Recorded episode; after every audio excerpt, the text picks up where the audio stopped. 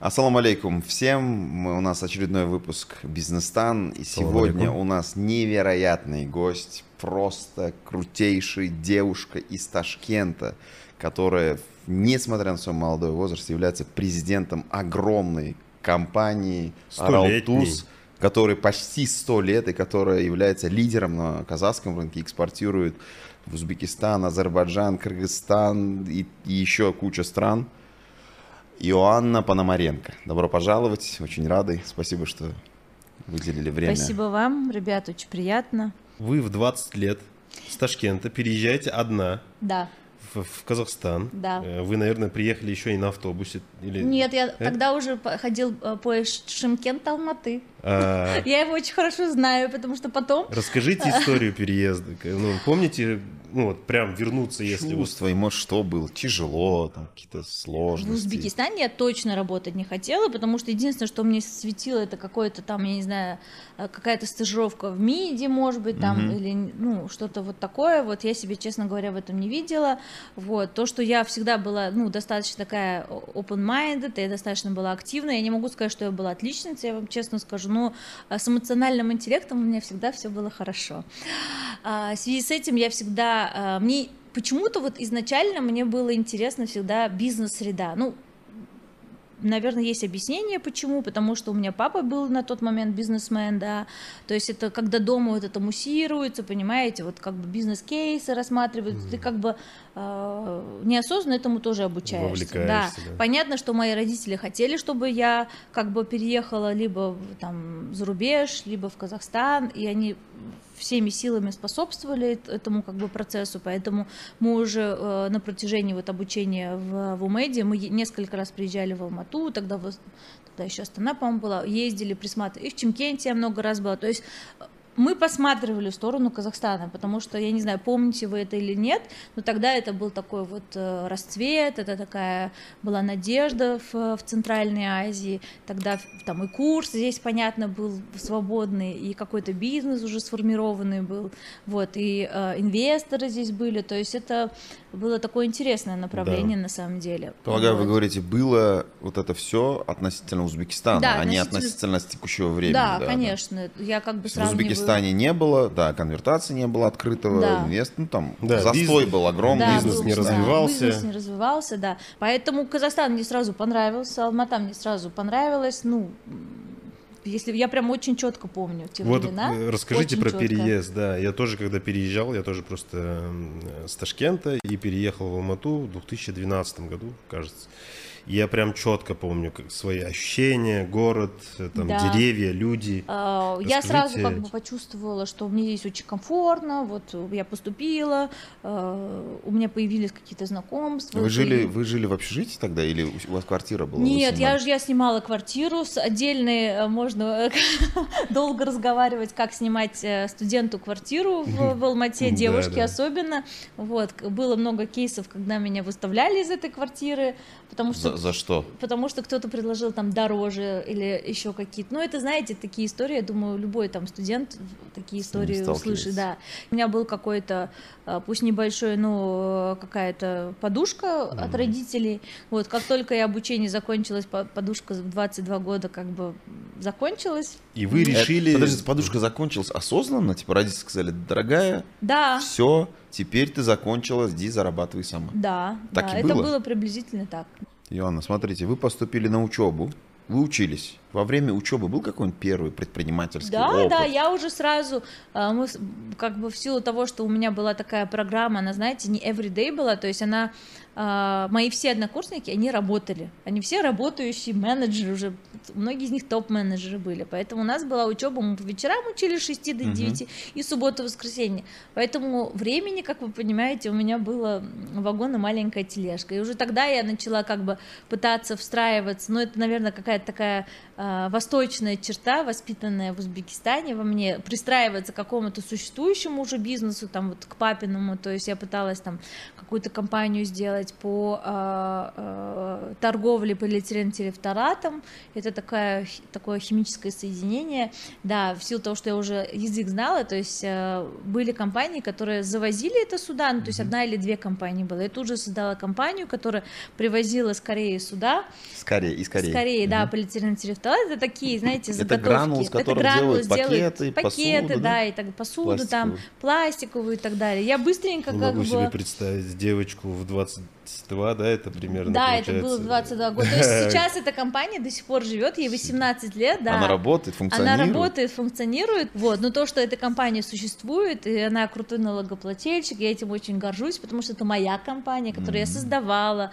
А, там несколько бухгалтеров меня кидали на, а, на грани, вот когда годовой отчет, это тоже отдельная история. Вот 31 марта годовой отчет финансовый бухгалтерский сдают, и в силу моей неопытности, опять-таки, доверчивости какой-то, некоторые бухгалтера, главное, просто вставали и уходили. Поэтому было время, когда я сама сдавала эту годовую отчетность, там, то есть я, это мой ребенок, так скажем, угу. первый, который я с которым я все ошибки прошла, все там и возможности, и падения. Я, я считаю, что это круто, что он до сих пор живет, что у меня хватило сил, упорства не закрыть ее, там, не обанкротить, знаете, не, не продать. Она существует, она поменяла а несколько сколько лет вы управляли этим бизнесом до того, как начали следующий, и почему вы перешли в другой, я не знаю, работу наемную или в бизнес другой? Да, как то это есть происходило? Э, у меня, честно говоря, такой начался микс, потому что я сначала работала на себя, угу в силу, то есть, понимаете, я MBA делаю, то есть у меня вот я получаю здесь знания, у меня есть, в принципе, однокурсники, которые мне могут сразу подсказать, как это работает, то есть я не могу сказать, что я прям мыкалась или как-то, у меня был очень классный такой симбиоз, который, в принципе, ну вот так случилось, вот, и я э, это вообще не пыльный бизнес, то есть ты привозишь гранулы, тут же их продаешь, у тебя клиент есть, ну и, грубо говоря, надо заморочиться, просто поставщика правильного mm. выбрать. Ну, для меня на тот момент, честно говоря, это не был такой Клиент был папа? Клиент был, один из клиентов была папина компания, но через несколько месяцев у меня там уже другие компании были, потому что, ну, общаться я умею, не стесняюсь. Вот, было время, когда я сама там ходила по заводам, стучалась, потому что меня никто не хотел видеть из директоров. 22 года, да это очень прикольно, мы с этими людьми до сих пор дружим, поэтому а, как бы они до сих пор надо мной смеются. Они говорят, ты просто приходила, стучалась в ворота там той же Либеллы, там, ну, чтобы вы понимали, там крупный производитель под приформ. И, э, естественно, никакой директор меня не хотел видеть, но я настаивала, я приезжала по их адресу, я заходила, находила директора и говорила, вот я хочу вам это продать. Опять-таки, mm-hmm. в силу, наверное, олдскульности какой-то, мне всегда хотелось прикоснуться, знаете, к такому, к вечному, к настоящему, то есть к производству. Мне всегда это было интересно. Да, да именно к производству. Поэтому в какой-то момент э, получилось так, что я начала заниматься производством именно из этого пластика мы начали производить пэт-преформы. Mm-hmm. Вот, потом был очень тяжелый период э, как бы компания была на грани банкротства, мы просто ее продали. Какая, подожди, пэт-преформа это что? Пэт-преформа это такие заготовки для производства безалкогольных напитков. Это тара, грубо говоря, mm, пластиковая. Это было тара. мое первое производство, такое вот настоящее. Mm-hmm. То есть это реальное производство. А, не могу сказать, что оно сложное, но оно такое достаточно скрупулезное, то есть там это уже химический процесс, поэтому там нельзя сделать ошибку, то есть это не механика. Требует ответственности. Да, требует да. большой ответственности. Что-то с да, это смешал рас... и... Нет, это расплавляется при там 300 градусах, это все там выплавляет. То есть это достаточно такое э, сложный, ну, сложное, так скажем, производство, не однофазное. А, мне было уже э, 23 года. А, а сколько денег было инвестировано? Помните приблизительно? Там, 5 тысяч, Вы 10, знаете, 100? инвестировано было до меня. Инвестировано, то есть на тот момент, когда я пришла в этот бизнес, он как бы инвестиции уже были все закончены. Было выбран участок, было э, заказано оборудование и было начато строительство. Угу. Вот э, опять-таки, в силу семейных обстоятельств, я не могу их разглашать, но так получилось, что мой папа больше не мог этого бизнеса продолжать. Mm. Вот, то есть он отошел от бизнеса, а, вот, и как бы э, получается, что мы остались вот как бы с активами неоконченными. А, это семейные активы да, были, это которые семейные нужно активы, было... которые да. нужно было запустить. То есть это оборудование шло со Швейцарии, mm. там строительство еще не было закончено, и чтобы вы понимали, ни одного клиента. Угу. Вот. Э, так получилось. Ну, что было, то было. Пришлось нам закон, заканчивать строительство, запускать это оборудование, там кли, э, искать клиентов и так далее и тому подобное. Вот. Немаловажный фактор это находилось не в Алмате, а в поселке Жилга в Южно-Казахстанской области. Это 30 километров от Сарагача и 150 километров от Чимкента. Поэтому направление Алматы-Шимкент каждую неделю я знаю наизусть. Вот. Были времена, когда мне пришлось на самом заводе жить, потому что, ну, этим нужно заниматься. Вот. Но как бы мы ни старались, давайте будем этот, от Золушки вернемся как бы на следующее утро, да. А, как бы мы ни старались, бизнес нам этот пришлось продать. А вот, потому что его как бы нужно было, ну, во-первых, его нужно было доинвестировать, угу. а, как бы мы понимали, что мы его, если сейчас не разовьем, то либо кто-то очень задешево его у нас заберет, либо за бесплатно заберет. Давайте будем mm честными. Вот, ну, как бы такой риск был. Поэтому, как бы э, в Алмате в силу того, что я полиэтилентересталатом торговала, у меня были уже вот друзья, там Связи, знакомые, да. там в этой в этой сфере именно непосредственно безалкогольных напитков, и э, мы продали этот бизнес. Но во время того, как мы продавали, сделку вела я, мне вот эти э, как бы новые инвесторы сказали, мы у тебя выкупаем 100%, угу. но э, 15% мы оставляем тебе, и ты будешь работать руководителем этой компании. Mm. Потому что э, я уже это все знала, я это уже все понимала, и они понимали, что как бы это очень, наверное, ну какое-то прям мудрое решение со стороны, что я буду пахать днем и ночью, там даже не столько за свои 15%, да. а за то, чтобы это просто э, ну, не что, умерло, да? чтобы это не умерло, ну, да, да. Это же ваш ребенок. Почти, да, да, да. Поэтому э, 10 лет как говорится, от звонка до звонка. Я проработала в этой компании, э, э, то есть мы построили завод, мы его запустили, в какой-то момент мы были номер, ну, на втором, на третьем месте, в зависимости от периода в Казахстане по а, производству предприформ, да. А, через это я изучила вот этот весь бизнес FMCG, то есть все безалкогольные напитки, все эти заводы, мне это все было понятно, все это было ясно на самом деле, вот. Но в какой-то момент я поняла, что я никогда этот бизнес не разовью дальше. Ну, то есть это невозможно, то есть это настолько капиталоемкий бизнес, да, uh-huh. что здесь нужно либо очень много денег доинвестировать uh-huh. и сделать эту компанию там номер один, а компания номер один уже на тот момент была, uh-huh. вот. А, и вы понимаете, самая большая проблема казахстанского бизнеса это, к сожалению, наше маленькое население как я всегда говорю. То есть здесь бизнес делать очень сложно, потому что рынок малюсенький. Да, рынок ну, в потолок нас? упирается, да? Потолок упирает. Ну, ну сколько мы, нас? Мы, ну мы... сколько нас растет? Ну хорошо, мы там активно рожаем, грубо говоря, размножаемся, но даже этого очень мало. Угу. На самом деле, для того, чтобы бизнес рос теми масштабами, чтобы э, интерпренеру было как-то, ну, интересно в это вкладывать дальше. Вот, угу. поэтому э, логическое продолжение моей работы это было тоже производственная компания, ну, уже крупнее. И почему я пошла пошла э, как бы в более крупную компанию, потому что э, я увидела, что именно в этой компании я могу э, и сама развиваться, понятно, и саму компанию развивать. То есть э, все, что интересное в Казахстане, оно э, должно простираться за пределами Казахстана в плане рынка.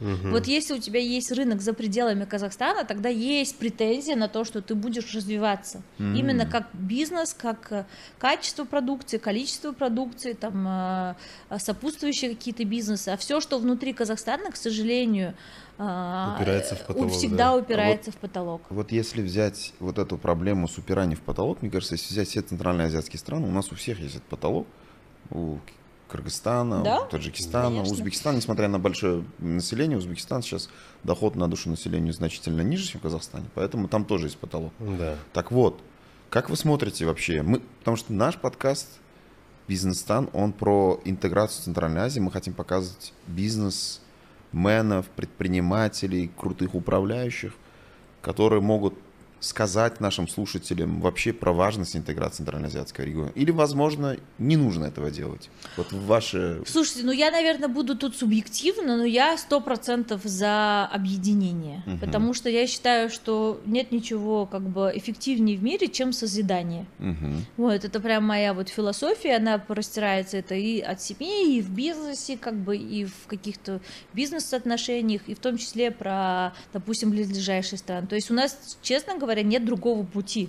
Угу. Ну, в принципе, да, как, ну, да, как, да. как Сами экономики. логические, да. Да, раз, раз, слушайте, а, разбежаться по углам и пытаться в этих углах с небольшими, так скажем, э, как бы бизнес-ресурсами развиваться, угу. ну, это обречено. Угу. То есть, да, и Казахстан развивается, и Узбекистан развивает, и даже Кыргызстан в какой-то степени очень развиваются своими там да. очень уникальными путями, но если мы хотим сделать что-то на самом деле как бы серьезное, кроме как объединяться в каких-то, конечно, областях, в каких-то областях искать точки соприкосновения, у нас совершенно нет другого выхода. Вы в 23 года становитесь да. управляющей КНК. Да. У вас работает тогда сколько человек э, в подчинении? 60. 60 человек. Вы приходите, 23-летняя девочка. И да. у вас, наверное, в основном мужчины. Да. Мне интересно, как они приняли, восприняли, как потом, может быть, какие-то кейсы вот интересны, как вы добились вот этого авторитета, как вы завоевали в их глазах? Там наверняка Слушайте, возраст еще был значительно выше вашего. Нет, э, у меня нет других, честно говоря, Э, уроков, угу. кроме как просто пахать. Потому что восприняли меня сложно, угу. восприняли меня тяжело. Угу. За свои ошибки я платила и э, своими нервами, и иногда рублем. А, вот, поэтому... Один э, кейс какой-нибудь. Вот что? Ну, слушайте, вот, ну, вот понятно. было вот это, ошиблась Ну, во-первых, вот вы представляете, там, то есть, как бы мы заканчиваем строительство завода, угу. и э, вот едет оборудование со Швейцарии, да, компания там крупная, то есть это самая топовая компания в мире по производству этой Пэтприформ. Чтобы вы понимали, там ее нужно растаможить. Приходит она в Алмату, приходит 7 огромных треков. Вот. Я, естественно, сюда приезжаю в Алмату, мы подаем на растаможку, и тут э, просто начинают, то есть они меня как, то есть я даже не приезжала лично, потому что как только меня видели, либо ценник в 10 раз вырастал, чтобы понимать, просто сразу автоматически, да, либо как бы, ну, э, точно там 9 кейсов из 10 меня везде хотели обмануть. Вот. И здесь, и в Узбекистане, и везде просто повсюду. Поэтому, э, как говорится, моя психика искалечена в этом отношении. А, профессиональная деформация у меня, конечно, очень сильная. А, вот, э, я растамаживаю эти 7 грузовиков, тогда угу. было понимание, что мы брали НДС зачет, то есть угу. ты как бы оплачиваешь только пошлину, а НДС тебе зачет. И э, тут же на таможне, то есть мы подготовились с юристами, я же девочка-отличница, я же угу. все продумала, я же с юристами проговорила, угу. с бухгалтерами проговорила, там, с своими друзьями со всеми проговорила, все мы это заранее подали, было такое понимание, как предварительно декларирование. Я вот прямо сейчас помню, знаете, угу. посекундно, потому что это тот кейс, когда, ну, как бы он никогда, у тебя никогда это эту историю и этот опыт никто не отнимет. Uh-huh. А, вот. Естественно, мы подаем предварительно декларирование, все как нужно, но на таможне говорят, ну как бы нет, мы сейчас развернем все эти треки ваши с вашим оборудованием, и оно как бы обратно уйдет, штраф заплатите за и все. Ну, вопрос о как скажем, о решении вопроса. Но я вот как сейчас помню, тогда uh-huh. я уперлась просто как, как баран. Uh-huh. Вот как баран. И я все равно это а, без копейки без одной я растамой, я три недели сидела у них в кабинетах, ошивалась просто там в этой таможне, тогда было немножко, вот не было вот этого вот, как сейчас, это все легко. Да. А, я Ни, даже помню, где таможня находила. Каждый день я как на работу ходила на эту там, я просто их измором взяла, вот серьезно. Я просто взяла их измором. Я просто их задолбала, да, они мне ее растаможили, да. Вот, понятное дело, что на каждом эту инженеры, эм, кто нам запускал, то есть единственное, кто ко мне адекватно относился, это были европейцы, которые приехали, с которыми я на английском разговаривала, ну, инженера, которые должны были запустить. Все остальные на каждом шагу меня всегда хотели обмануть, а, ввести в заблуждение, там какие-то деньги содрать и так далее и тому подобное. Но как бы это опыт. Единственное, чем я заслуживала всегда уважение, я ну, как бы продолжаю это делать, потому что сейчас у меня подчиненные, чего уж по-честному, а, меня постарше, а, вот. А тогда это было вообще просто, я им там и в дочери, иногда во внучке годилась. Я просто с ними вставала и делала вместе с ними. То есть э, это такое плохое качество, которое я сейчас пытаюсь как бы себя отучить. Я со своими подчиненными делаю все вместе. Первое увольнение когда произошло? Вот на вот этот KKK, KNK, KTN. А, первое увольнение произошло где-то через два года, потому что у нас там было два направления. Одно направление нам пришлось сократить, и э, да, я уволила 10 мужчин как да, и это было очень страшно, это было очень больно, потому что эти 10 мужчин еще раз годились мне в папы, и я угу. всегда уже тогда осознавала, что у них есть семьи, которых нужно кормить, угу. у них есть дети, там и так далее подобное. Они не выбирали выражения, вот. Это был такой первый мой эм, достаточно болезненный опыт, но, вы знаете, ко всему привыкаешь. Ну, это, это, это было тяжело, потому что вот это восприятие, что это взрослый человек, у него семья, он должен работать, да, зарабатывать. Именно, как вы именно, с собой договорились? Это именно, ну, Потому что у тебя нету опций, когда у тебя де- денег нет, у тебя нету опций, угу. понимаете? То есть как бы бизнес он э, он не спонсировался, то есть он вот либо вот существует mm-hmm. и завтра перестанет существовать, либо тебе нужно это решение сделать. То есть у тебя как бы чаша весов она явно перевешивается, угу. потому что у тебя за спиной еще 50 человек, понимаете? Нет выбора просто. Нету выбора, да. Как бы я очень благодарна, что у меня появилась вот эта, вы знаете, сразу ответственность угу. с, как бы с таких молодых лет а, за людей. Угу. За, то есть компания для меня это, конечно, в том числе люди возвращаясь к тому, как меня воспринимали, мне и тогда не очень хорошо воспринимали, и сейчас не очень хорошо сейчас? воспринимают, да, до сих пор. То есть э, я, хотя мне все говорят, э, как бы тебе в бизнесе должно помогать, что ты женщина, что ты управляешь производственной компанией, Чего? да, но почему-то это мне всегда мешает. Ну это странно, логика, что женщина да. должна помогать, это всегда. легче в бизнесе, первый раз такое слышу. Да, да, да, в нашем регионе однозначно в раз 10 сложнее, Мне может это всегда, то есть я понимаю, что мне нужно X три или четыре усилий от, э, допустим, если бы на моем месте была мужская, ну, как бы мужская позиция, это сто процентов, но ты как в какой-то момент просто начинаешь это как данность воспринимать, понимаете? То есть я понимаю, что да, меня, я захожу, и со мной не хотят разговаривать. А, в смысле, как не хотят? Вот вы заходите, здравствуйте, я Йон. Можно здесь моя маленькая вставка, да, да, да. я просто вспомнил очень в тему. У меня де- э, партнер, девушка Наргиз, и мы, когда с, с клиентами обычно встречаемся, когда есть я на встрече, мужчина, ну это в Узбекистане 90% клиентов, они вообще не смотрят в сторону да, Наргиз да. и общаются только со мной. Даже если Все Наргиз вопросы... задает вопрос, отвечает да, тебе. Да, да, она да, задает да. вопрос, отвечают да. только мне. Да, и у вас, наверное, были такие ситуации. Они да? Все время случается. Как э, изменение личной жизни повлияло на ваш график работы? Слушайте, ну повлиял, конечно, особенно да. с рождением детей, это все очень влияет, это просто заставляет тебя быть более эффективной. На работе. Да, на работе. Быстрее все делать. Быстрее все делать, очень быстро, очень. Работу домой брали? Брала, беру и буду брать. А, как к этому? Мне интересно просто муж относятся дети. Он вот уже, что он с уже... балансом личной жизни, о котором все говорят? Слушайте, это фейк. Давайте, так, давайте будем так, откровенны. Так, так. Нет никакого баланса, и это все фейк.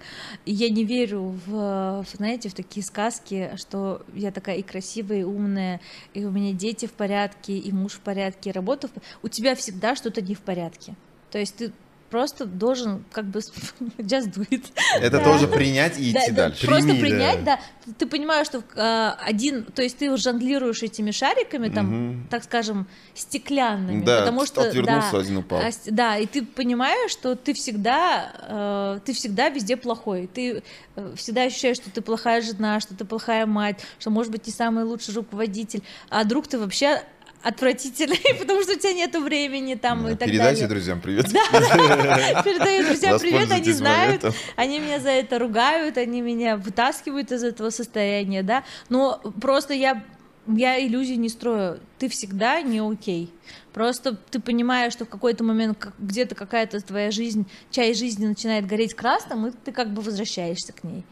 А, и это как бы это карма любой работающей матери и женщины, и ничего с этим не сделаешь. Прям вижу проблему в нашем обществе, я вам больше скажу. Вот э, сейчас девочек же уже, ну, видите, там уже, я думаю, 10-15 лет очень как бы всем девочкам дают хорошее образование. В Казахстане очень хорошее образование дают девочкам вплоть до хороших зарубежных вузов и бакалавр, и, и там какой-нибудь, какая-нибудь магистратура и так далее. Все эти девочки, в которых проинвестированы э, деньги, время родителей, там усилия и так далее, возвращаются домой, садятся дома, замечательно, хорошие мамы, хорошие жены. А где... Импакт. Импакт. Да. You need to to get it back, понимаете? Да, да, да, я где согласен. ВВП? Но понимаете? хотя бы. Где вы? Я вот Ну сегодня, реально, где ВВП? сегодня ехал пока на, на подкаст, я такой смотрю, а, дорогу переходил, пешеходный переход. Я к Фаре на самокате добираюсь. И мне так прикольно, классно ощущать вайп Алматы. Я посмотрел, и там девочки шли, компания девочек с учебы или на учебу. Я посмотрел и подумал, блин, девочки вообще вот в обществе, то есть процент девочек, которые учатся на высшее образование, в, в частности, это, это мог бы быть крутой по- показатель для того, чтобы понимать потенциал страны на будущее. Конечно. То есть, если ты видишь, что доля девочек, которые получают образование высшее, очень маленькая, то ты можешь точно понимать, что у этой страны в будущее не в порядке. Даже Да. вот про impact, даже если мать предположим, так получилось, что у нее была дилемма работать или дома, и она выбрала дом, но даже сидя дома, воспитывая детей, Однозначно. она как Образованная, образованная мать будет давать другой mindset восприятия мира Однозначно. своим однозначно. детям. И вот дети уже могут... Короче, есть, и- или же это первый вол... первое поколение импакта, о котором вы говорите, да, где вы давайте. Или же в худшем случае, worst case такой, это второе поколение, которое будет импакт делать уже. Все-таки мой характер подсказывает, что этого мало, что нам уже нужно к следующему этапу переходить, понимаете? То есть в Советском Союзе, ну вот я точно в Ташкенте сто процентов, я думаю, в Алмате тоже, все мамы были образованные, у всех вот у моих одноклассников, однокурсников, все мамы Да. работали, Да, это работали. Я круто. помню, что мои родители работали, все мы сидели в продленке. Да, Вы, наверное, это да, прекрасно да, помните. да, то есть, как бы, то есть мы уже не первое поколение, давайте Да, да, по-честному. И халас. поэтому Давайте я уже. считаю, что женщина должна отдавать э, как бы социуму, стране, не побоюсь этого слова, и вклад и в силу того, что детей нужно воспитать. Как бы хорошо, дети в школу пошли, что делает женщине? Мгм. Женщина сталкивается с тем, что она как бы просидела дома эти там 6-7 лет. Ребенку на самом деле, вот у меня сейчас ребенок идет в школу, все, я ему там с 8 до 5, я Не ему нужна. уже не Да, нужна. Да, да, из садика начинается. Из это на садика я не нужна ему. Что делать женщине? Женщина должна идти работать. Да. Я считаю, и семье будет плюс, и муж будет доволен, и страна э, а, Процветать будет. процветать будет, да. И Конечно, то есть это это мое 50 четкое убеждение. Процентов Более сил. того, я это пропагандирую у себя в компании. Все знают, что я очень девочек, женщин поддерживаю. Более того, меня обвиняют уже в, обратном гендерном неравенстве, только в другую Мы сторону. заметили трое из пяти в совете директоров девочки. Да. Ну, в совет директоров э, не я выбираю, а вот в правлении у нас, да, у нас э, не- неравности у нас. Неравности приятные неравности. Приятные неравности, да. Ну, на самом деле это как бы понятно не специально, э, это как-то так получается почему-то. Это вы их выбираете и В ставите? правлении я выбираю. Окей, то есть это не... Это не вас об- навязанное обратного, какое- обратного, обратной дискриминации не было, типа мужики не проходят. Не, не, нет, у нас обратной дискриминации нет. Мне, честно говоря, по-честному, мне все равно с кем работать.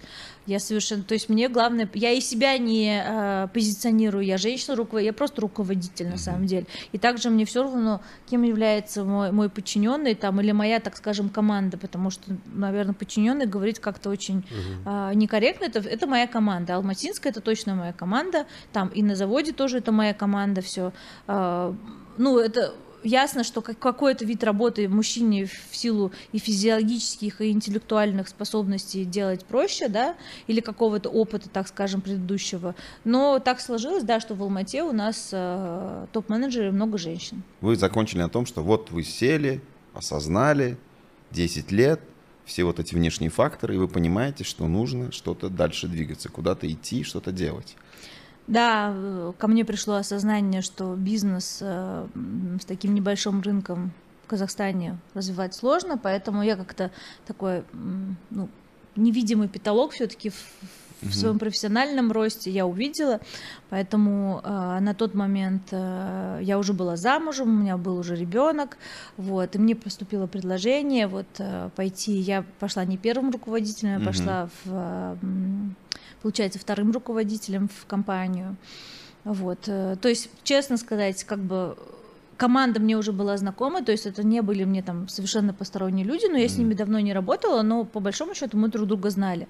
Вот, поэтому я тогда это восприняла для себя как, знаете, следующий профессиональный рывок, потому что Аралтуз для меня, ну что тогда было для меня Аралтуз? Понятно, что это для меня была непонятная компания, там э, с производством в ЖКС там с большим количеством людей, с с непонятным для меня, честно говоря, продуктом, но тогда я увидела четко один месседж, самое основное, это то, что у этой компании всегда будет крутое будущее, потому что уже на тот момент экспортная составляющая была очень большая а в силу того, что у меня был уже какой-то опыт, свои там, а, так скажем, выводы, да, угу. я хотела работать либо в международной какой-то компании, либо в компании, у которой есть вот как бы возможность mm. роста рынка. Угу. Это был основной месседж мне, как, mm-hmm. ну, я себя все-таки всегда позиционировала как бы как э, коммерческий человек, то есть mm-hmm. мне именно коммерческая часть бизнеса, она всегда мне была как бы близка, поэтому для меня это был четкий месседж. Все остальное в тот момент, честно говоря, меня не сильно волновало, потому что я увидела, что когда у тебя есть рынок, все остальное можно решить, mm-hmm. что и есть. Истина. Да, единственный да. критерий, этот бизнес может развиваться за рамками Казахстана. Да все, да. это все, что я должен знать, да? Да, это все, Остальное что... принесите. Это, да. Все, что мне нужно. Да, это, это... И я на самом деле не ошиблась совершенно в этом. Так, так и случилось, так, так и есть. То есть мы, э, мы начали развивать дальше рынки, и существующие, и новые рынки. И это именно то, что мне приносит на самом деле работа, удовольствие именно в этой компании. Мне всегда интересно, когда приглашают, я просто слышал такие истории, когда я работал тоже международно, мифы, может, не мифы, что когда тебя приглашают на очень высокую позицию, как классический отбор происходит, да? Тебя схантили, собеседник какое-то общение. И я слышал вот эти истории, что когда тебя хантит на высокую позицию, ну, это где-нибудь на кухне, в кофейне, я не знаю, как-то просто общаешься, сидишь с человеком, чай пьешь, он такой, типа, давай вот это. Такой, ну давай. Как происходил процесс? Ну, так приблизительно да? происходил. То есть это правда? Нет, на самом деле, как бы э, Э, на такие позиции, ну, как бы с рынка очень сложно попасть. Uh-huh, да. Вот тебя должны знать как личность, понимаете? Uh-huh. То есть, как бы тебя должны знать как... А в силу того, что меня уже знали как личность, и у нас в какой-то момент бизнесы в прошлом пересекались, поэтому э, для меня не нужно было собеседование, они видели меня в деле. Uh-huh. Потому что давайте, что уж греха таить, поверьте, э, я через себя, ну, не меньше тысячи людей я собеседовала. Вот я сейчас просто за эти пять лет работы, я думаю, не меньше тысячи я себе, потому что это был момент, когда я прям была заморочена, я собеседовала каждого, да, то есть э, без этого насмотренности не получится. И ты точно понимаешь, вот я вам серьезно говорю, это вот такой лайфхак, в собеседовании вот очень все круто, но в работе не всегда так. Mm-hmm. То есть чем круче у тебя резюме, чем ты лучше умеешь себя продать, тем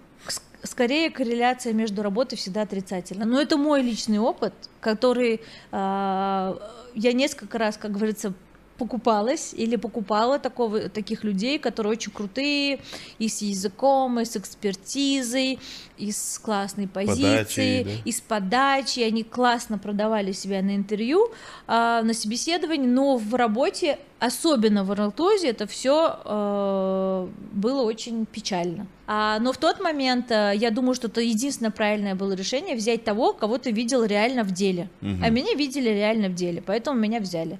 Вот. Меня не взяли на первую позицию, меня взяли на вторую позицию, я себя там показала. На самом деле президентом я стала только недавно, там, в мае месяце, да, в мае месяце, но в силу того, что мне все и в компании было понятно, и с коммерческой точки зрения, и с финансовой точки зрения, и с производственной точки зрения, мне как бы сейчас может быть чуть легче, чем, допустим, другому бы человеку, с, ры с рынка, грубо mm-hmm. говоря, не изнутри компании. Поэтому я всегда считаю, что топ-менеджеров надо растить внутри. У меня есть вопрос такой. Я чуть-чуть покопался у вас в LinkedIn угу. и увидел, что и в KNK, и в, э, в Araltus у вас э, в описании есть маркетинг, ну, в, в скиллах есть маркетинг, да? Э, и сегодня вы уже пару раз сказали, что вы хороши в маркетинге, да, что в пиаре. Нет, у меня маркетинг, знаете, такой огородный, как я говорю. Огородный? То есть, э, почему огородный? Потому что я в продажах хороша, да, маркетинг как бы просто э, я всегда работала в таком маркетинге, не в классическом, то есть это не FMCG был маркетинг, это был бизнес-то-бизнес маркетинг. И сейчас у меня тоже в основном бизнес-то-бизнес, да, у нас есть бизнес-то-кастомер, но он более, так скажем, попроще, да, да, и мне уже понятен. Поэтому я хороша в бизнес-то-бизнес маркетинге, то есть, э, да, я считаю, что это как бы это мой конек. Да, я к тому, что просто обычно в больших, огромных компаниях, и тем более с таким большим, как бы, с большой историей, да, э, обычно, ну, как мы знаем, раньше рулили там 20-30 лет назад, рулили компаниями финансисты. Помните такое? Ну, это вот отдельная, да? отдельная тема, на которой мы можем с вами да. подискутировать. Вот. Э, или там до финансиста, может быть, как бы был, были периоды. Сейчас, ну, не было ли такое, что вас, как бы нанимая, видели как раз именно вот эти качества ваши там маркетинговые? Это не то, чтобы, когда мы говорим маркетинговым, не имеется в виду, да, там, умение там рекламировать или пиарить или еще что-то. Маркетинговый значит, человек из рынка пришел, он умеет, понимает рыночные, как бы, да, взаимодействия, да, да потому что у финансистов же как раз, ну, у меня как бы есть такое мнение, может быть, вы так не считаете, у финансистов чуть оторванное от рынка как бы видение Поход, обычно. я совершенно с вами согласна. Согласна, да? Более того, я даже, знаете, я думаю, вот будет у меня время, я напишу какую-нибудь статью на, на эту тему, потому что вот совершенно все. То есть раньше а, у первого руководителя должна была быть сдерживающая функция. То есть для меня финансовая функция это все-таки сдерживающая, ограничивающая, фискальная, как хотите, то есть, да? да. И это можно даже транспортировать в принципе на уровень там страны, да. А, а я считаю, что сейчас руководитель первый руководитель, он должен обладать другим качеством, он должен обладать качеством развития. Да. То есть чего-то нового. А этим обладают только принципе коммерсанты, понимаете? Да. То есть если бы вот э, тогда, когда у меня был КНК, и вот у меня был там мой зам, да, я всегда замов ставила финансистов, угу. как финансистов, там тогда были сначала бухгалтеров, помните, потом да. мы, слава богу, поняли разницу между главным бухгалтером и финансовым директором там в да. какой-то момент, тогда, тогда у меня и финансовые директора были мои зам, замы, но тогда я функцию развития несла, а этот мой зам служил функции как бы сдерживания, потому да. что э, активного, э, как бы, э, как сказать, творческого человека нужно всегда сдерживать. вот. Но сейчас я считаю, что все-таки потенциально крутые первые руководители должны обладать коммерческой жилкой. Угу. В какой степени, в какой глубине это вопрос философский, да. но она должна быть, потому что иначе э, ты не сможешь развивать компанию. Угу. Ты будешь ее только все время стабилизировать, так скажем, да. ограничивать и не там рисковать. не рисковать, хеджировать и так далее и тому подобное.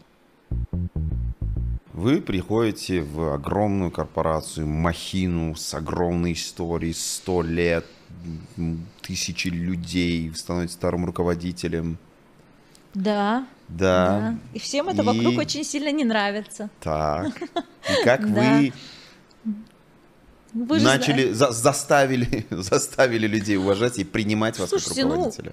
Ну, я даже не пыталась что-то кого-то заставить, на самом деле у меня нет, э, ну тогда у меня точно не было такого интеншена к, uh-huh. к этому, да, то есть вы знаете, наверное, причину изменений в компании, либо она может быть сверху вниз, uh-huh. либо она может быть снизу вверх. Uh-huh. Ну вот в моем кейсе она была сверху вниз, uh-huh. но в силу того, что э, массы управляют элитами и это тоже не секрет, а, все остальные в компании были а, как бы совсем несчастливы по этому поводу. Поэтому первые мои полгода были адом. Угу. Да, они были адом. Для, для, для, для Нет, сотрудников для меня, и для вас? Для меня. А, а потом Как вы я разобралась, я все-таки женщина. Да, да, да. Да, я все-таки женщина, и моя мстя была да, так, она расскажите была. что-нибудь самое жесть Ну, слушайте, ну от того, что, э, то есть однозначно все с улыбающимися лицами, которые мне уверяли, что они мне только хотят помочь, угу. а бизнес большой, угу. а у меня не было опыта работы в таком, то есть у меня был кусочек производства, а это не просто производство, это и добыча, и производство, и отгрузки, и транспорт, и, и дистрибьюция. дистрибьюция в России, дистрибьюция в Казахстане, это Акимат, это налоговая там и так далее и тому собственные подобное. бренды еще Это какие-то. собственные бренды, это пиар-компания, которую, как только я пришла, против нас заказали сразу пиар-компанию, а, и мы тут э, боролись с ней там три месяца. То есть там все как бы микс. Конечно, опыта именно вот в этом во всем у меня не было. А в силу того, что вот это моя дурацкая причина разбираться, понимаете, копаться в деталях, там вот э, как бы докапываться до конца, она мне не позволяет очень быстро действовать, я вам Мгм. честно скажу. Но она мне позволяет действовать как бы прицеленно. Мгм. А, Вот. Поэтому, да, были документы заносили на подпись, не те, и, э, м, и пиар-компании против нас были, и там и разные были истории. И то, что мне менеджмент локальный не сразу помогал, ну, как бы э, это было я это прям чувствовала, да. Но на самом деле, что хорошо в Аралтузе, то, что э, люди как только увидели, что я как бы вместе с ними и допоздна сижу, и как бы и разбираюсь, и какие-то свои кейнки, контакты подтащила, то есть они увидели от меня проактивность, и где-то через три месяца оно как бы, знаете, как-то резко все поменялось, то есть как бы в какой-то момент Приняли. они просто, они, честно, мне, я была уверена, что они сидели и ждали, когда я напишу заявление. И заявление я писала каждый день. Чтобы Серьезно? Я писала каждый вечер, я пр- прежде чем уходить на работу, я писала заявление, клала его под э, как бы под стол у себя, под э, там кожух у меня и думала, завтра утром, в общем, я напишу заявление и как бы потому что это очень сложно было. Вот как бы для меня это было очень сложно, э, не с профессиональной точки зрения, с. Эмоционально-психологической точки Моральной. зрения, моральной точки зрения и так далее и тому подобное. Вот, хотя были там, понятно, из э, там топ-менеджмента были люди из холдинговой компании, которые меня жутко поддерживали, которые, которым я плакала в жилетку, которым там, ну, то есть однозначно тут нельзя только как бы э, Однобоко. однобоко смотреть, но все равно я каждый день писала заявление, вот. Но потом ре- через три месяца меня как-то команда приняла, начали мне помогать, у нас какая-то сложилась уже эм, какой-то союз, и в принципе все пошло. То есть первые три месяца, да, вот было было сложно. Аралтуз, э, компания 1925 года рождения, Да. так называемая. Через два года нам сто лет будет. Да. Эм, Мы на два года младше ХЛК. мгм. Офигеть. Это банку уже сто лет. просто невероятно. И получается, компания, просто информация старая в интернете, э, 75-80% рынка Казахстана. Да, ну мы сейчас где-то держим э, около 70% рынка Казахстана, то есть э, вот, э, да, Это- мы здесь номер один, но, Да. но не единственный, уже далеко не единственный. Не Мы стали, я думаю, что как бы наше поведение, э, как бы наше рыночное поведение, наоборот, вдохновляет как бы других интерпренеров как бы двигаться в этом направлении, потому что когда-то Аралтуз был, ну, можно сказать, единственной компанией, сейчас уже очень много, там уже больше, чем на одной э, ладони можно посчитать компании, которые производят и пищевую, и техническую соль. Поэтому мы такой, я считаю, вообще драйвер этого кластера соляного. Все смотрят на нас, что у Аралтуза получилось, и у нас получится. М. Все инвестируют деньги, создают рабочие места. Ну, как бы, с одной стороны, мне, как вы понимаете, это как бы интересно, а с другой стороны, я считаю, что это очень, кру- очень круто, на самом деле. Что Очень появляются круто. новые игроки. Конечно, конечно. Это и нас, и нас заставляет как бы двигаться быстрее и активнее. Вот. И э, для этих компаний есть такой бенчмарк, как Аралтуз. Да. Солевой бизнес, он высокомаржинальный, что Нет, он идут? низкомаржинальный, он основан только на э, перманентном э, беге за большими объемами. М. Вот, э, товар со- социально значимый, поэтому нас тоже как-то так сдерживают в, в росте цены. Про объем хотел сказать, что когда мы э, получили подтверждение, что вы придете на интервью, э, Шухрат спрашивает, это что за компания? И я говорю, спустись сейчас на кухню, открой просто полку, Да. и ты там увидишь продукцию Аралтуз. И, да. скорее всего, в каз- ну, почти в каждой Да. казахстанской семье дома есть э, продукция Аралтуз. Просто это, мне кажется, входит э, продукт сам по себе входит в категорию продуктов таких, э, Который ты не замечаешь. да, который, да, да. Да, да. становится частью твоей жизни и который ты просто уже не- ну как бы не замечаешь. Да, У тебя есть конечно. дверь дома, есть, ну как бы соль то же самое, да, и вот насколько важный это элемент э, на самом Конечно. деле предмет, э, который, или не знаю, как товар, да, так называемый товар, который есть дома, это ну, не- как бы про объемы я вот я хотел сказать. Но я вам скажу даже больше, Фархот, э, что это в соли есть еще философия именно внутри восточных народов, потому что э, если мы глубоко об этом начнем говорить, то соль тебя сопровождает с первых дней твоей жизни и, в принципе, до конца твоей жизни. Потому что вот вы знаете, там вот когда ребенок рождается, его в первые 40 дней в соли купают. Ну, да, да то есть это есть такое все-таки у нас э, обычай, не только у казахов он есть. Да. Потом понятно, что ты соль используешь и в пищу, пищу, там угу, э, и в обиходе, и помыть посуду можно солью, там и э, есть даже какие-то философские направления соль, что соль очищает там пространство, ну, я думаю, вы про это да. слышали. Горло там, полоскаем, горло полоскаем, да, соляной, ванны водой. там и так далее. То есть э, и спа направления есть, мои многие подруги там этими десятками килограммов покупают соль, высыпают в ванну и омолаживаются в Уралтузе, да. То есть это на самом деле и до, до то есть она как бы тебя окружает вот всю твою жизнь в обиходе и на кухне, и во дворе, там э, деайсинг посыпал там солью, там лед, да, себе да, около да, там да, крылечка, да. то есть везде. Uh-huh. А, вот, поэтому я когда вот э, вошла как бы вот в этот бизнес, в эту компанию, я начала же изучать, понятно, я там изучила 100 мировых компаний соляных, как они развивались, какая философия стоит за соль. То есть для меня это как бы, ну, когда ты с этим, конечно, слушатели и как бы аудитория нас сейчас не поймет, как можно соли так, ну, когда ты этим каждый день занимаешься, понятно, очень большой информационный поток, ты понимаешь, что без соли жизни нет. О каких объемах идет речь? Это сколько тысяч тонн в год вы продаете? Ну, Или в среднем, сотен тонн, мы в, в день мы отгружаем 40 вагонов. 40 вагонов, это да. по сколько объем? 66 тонн в каждом вагоне. Ну, Посчитайте. около 500 тысяч тонн. Посчитайте объем Ралтуза, 40 500 вагонов. 500 тысяч тонн где-то это наш, э, это наш... 500 тысяч тонн да, в год? соли.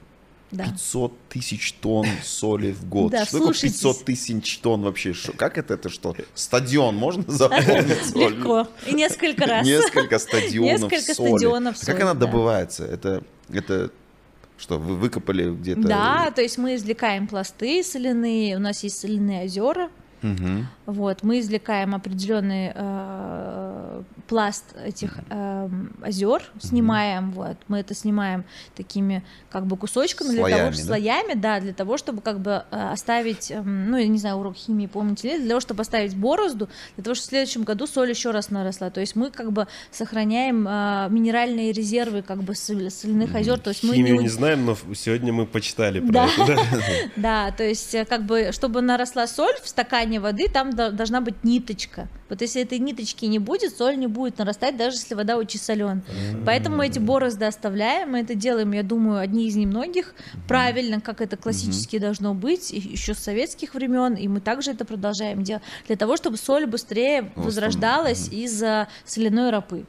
Вот, у нас э, соль, это называется озерная соль. Угу. А, вот, она самая, как бы, ну, чтобы вы понимали, она самая, то есть натуральная. Мы не добавляем туда никаких антислеживателей, никаких добавок, ничего.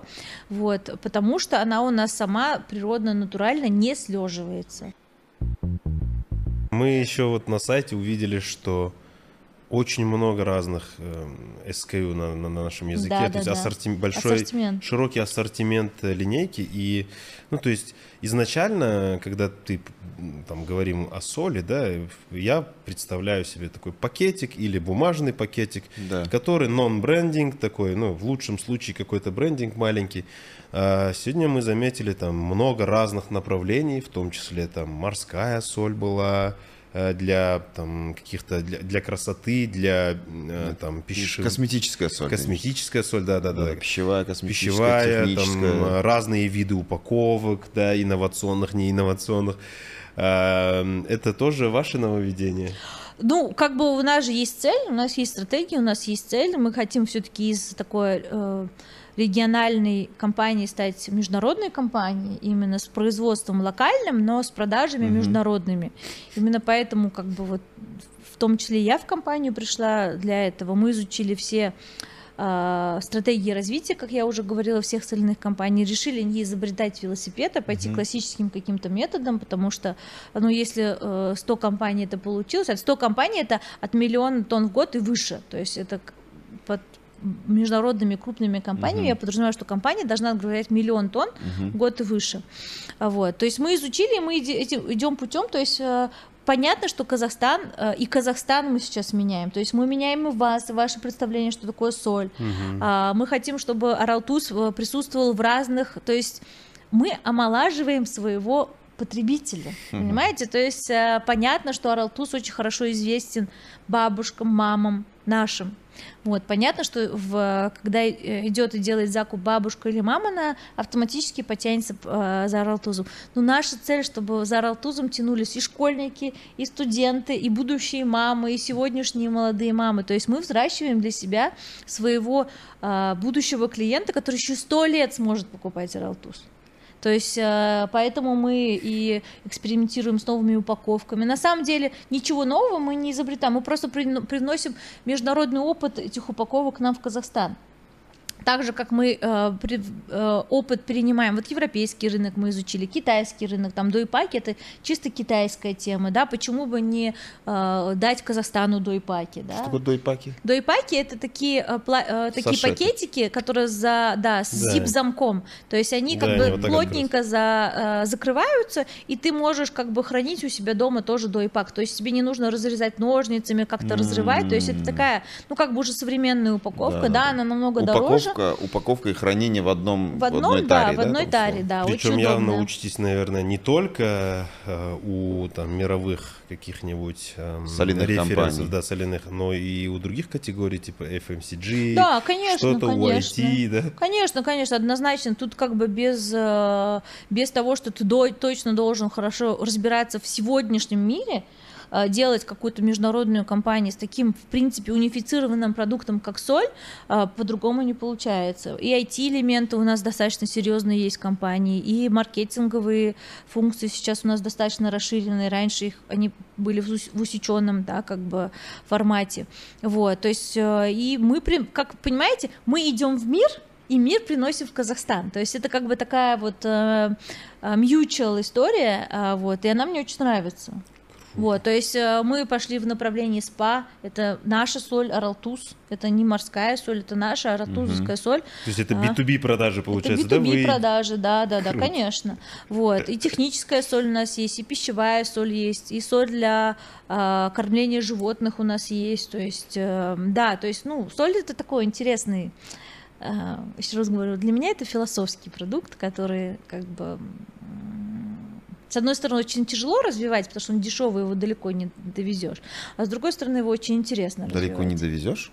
Да, ну потому что с нашими логистическими сейчас проблемами, с нашими mm. ставками а, возить можно только золото куда-то далеко. Mm. А соль дешевую очень сложно возить потому что транспорт там может э, занимать там, не знаю, x5 от стоимости самой соли. Да, ставками КТЖ, ставками РЖД, ставками там европейскими, там фрактами, это все не, а, не Поэтому не... вам и нужно повышать ценность продукта Конечно, в да, value направлениях. Added, да. Да. Нам нужно value added делать, потому что мы хотим довести. У меня вопрос, смотрите, а вообще соль как бизнес. Давайте возьмем э, будущий потенциал вообще. Потому что когда я услышал в первый раз о вас и о где я такой соль. Казалось бы, соль, да, это так просто, это так незаметно. Ты на него не обращаешь внимания. Ты просто, когда тебе говорит жена, там, купи соль, ты берешь ее. Но какой потенциал у соляного бизнеса в Казахстане, если выходить на мир? Может ли это быть существенной какой-то статьей экспорта страны в целом? Но оно не просто может, оно уже сейчас является, я считаю, потому что, ну, как бы, если смотреть так э, немножечко со стороны, я думаю, что экспортирует Казахстан, а, ну, по крайней мере, в Российскую Федерацию два успешных бренда. Это, Арал, а, получается, Астудио и Аралтус. Оба на А. Оба на А, В этом секрет. Называть свой продукт на А. Да. Нам чуть-чуть проще, в отличие от других казахских э, как бы бизнесменов, что мы уже свой экспортный путь прошли. То есть каждая страна нам завоевывается все проще и проще, uh-huh, потому что uh-huh. у нас экспортный опыт очень хороший. Uh-huh. То есть мы чисто экспортная компания, то есть мы больше 80% экспортируем. Поэтому, конечно, нам проще. Когда ты это делаешь в третий, в четвертый, в пятый раз, каждый раз у тебя получается все лучше и лучше, понимаете? Вот, но а, насколько мы можем как бы то, что мы амбассадоры Казахстана в мире, это я вам сразу говорю. Mm-hmm. То есть через а, как бы соль казахстанского производства, как бы мы несем Казахстан в мир. Почему как бы это все не так просто, как кажется? Потому что, например, можно сказать, любой сейчас казахстанский бизнесмен скажет, я тоже хочу. Угу. Пожалуйста, хотите, это замечательно. Но фишка в том, что вы можете хотеть, если у вас есть там очень большой capacity. То есть, uh-huh. если у вас есть производственному, а если ты небольшой производственный э, как бы производитель и ты хочешь пойти в Китай, в Россию еще куда-то, ты возьмешь этот контракт, но ты его не сможешь обеспечить. Да. Понимаете? То есть тут нужно двухстороннюю честность иметь в бизнесе. То есть ты можешь иметь амбицию, но не, не иметь активов для покрытия своих амбиций. Ты можешь занять чье-то место на полке Китая, России, Украины, Европы, Америки, чье-то место. Но сможешь ли ты его удержать?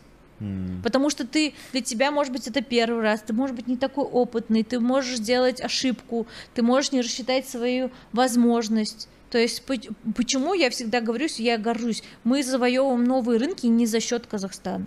Мы ни на один килограмм не обделяем свой локальный родной рынок для того, чтобы завоевать другой. Вот. Но Казахстану я вот как бы бизнесменов Казахстана, интерпренер, я очень их понимаю, это очень сложно. Угу. Это как бы мега задача на самом деле. Выходить Быть за... конкурентоспособными а, на международных рынках, это, я не знаю, я такому интерпренеру в ноги готова кланяться, кто это делает.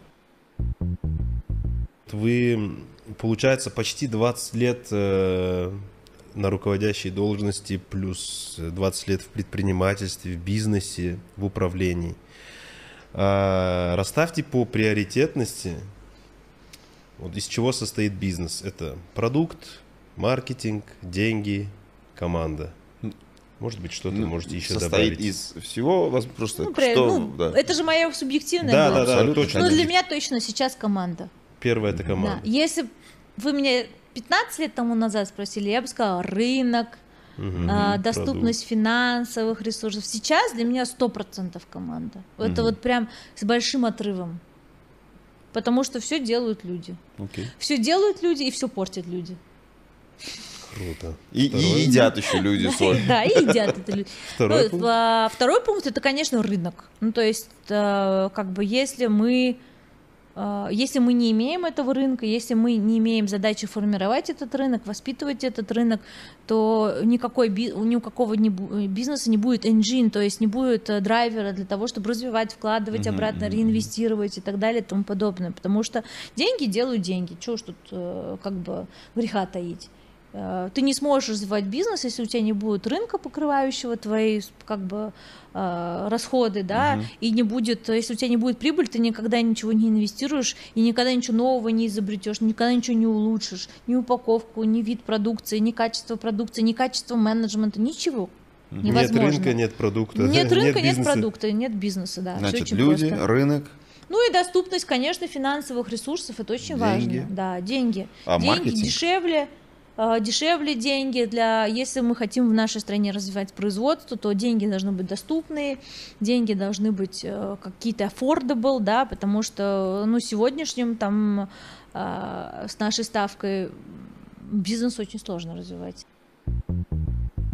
Если вы заработаете столько денег, не заработаете, если вам дадут сейчас. Принесут чемодане, я не знаю, или в вагоне. Да. Да, столько денег, на которые вы можете купить дом, который вы хотите, путешествовать, сколько вы хотите, там, а, учеба детей и так далее, и так Все далее. Все свои капризы, короче, закрыть. И желания, хотелки, все. Да, но вам придется пожертвовать а, то, чем вы занимаетесь, имеется в виду предпринимательством, да, ну, типа, вам нельзя будет заниматься предпринимательством. Вот делайте, что хотите. Рисуйте Можете играть на пианино, там, я не знаю, там, начать заниматься теннисом. Подкасты записывать. Да, подкасты записывать. Согласились ли бы вы э, на такое предложение? Вы знаете, конечно, заманчивое очень э, предложение. Ну, я думаю, что от себя не уйдешь. Я думаю, что через э, полгода я в любом случае найду э, метод монетизации какого-то из моих талантов и все равно вернусь в предпринимательство. Начну продавать пианино, да, например? Ну, к примеру. Ну, вы знаете, мы же вот тут говорили с вами про комплексы, да? Да. Вот, я думаю, что они со мной до конца жизни останутся. И это неплохо, да, получается? Комплексы это неплохо, да? Да вообще я считаю, что, знаете, жизнь тебе дала лимон, сделай из него лимонад. Лимонад. Это очень тривиально, очень просто. Но Да, да, да. Каждый день должен об этом помнить. Круто. Вот. Поэтому, э, наверное, свою профессиональную как бы деятельность э, в этой или в другой компании э, мне будет сложно остановить уже сейчас. Я очень рад знакомству, общению. Да. Не потому, что вы классный бизнесмен, классный, успешный человек. Это, конечно, важно. Но мне очень приятно видеть э, девушку, которая благодаря только своему труду смогла добиться этого. Я хотел бы, чтобы вот вы стали ярким примером для всех девочек в наших странах центральноазиатских, для родителей, чтобы они образовывали, инвестировали. Лучшая инвестиция все-таки это, Да. Это не а Apple, еще а один пример не только девочкам, но и мальчикам, дядечкам, которые работают в больших компаниях. Каким открытым должен быть человек, Да. руководитель компании, эм, не бояться говорить, что думаешь, э, быть открытым, это только привлекает, наоборот, и притягивает э, людей, которые хотят на тебя работать и с тобой вместе там меняться, да? Да. Поэтому спасибо вам огромное. Спасибо вам, ребята, очень приятно. Спасибо. Спасибо. Спасибо. Спасибо.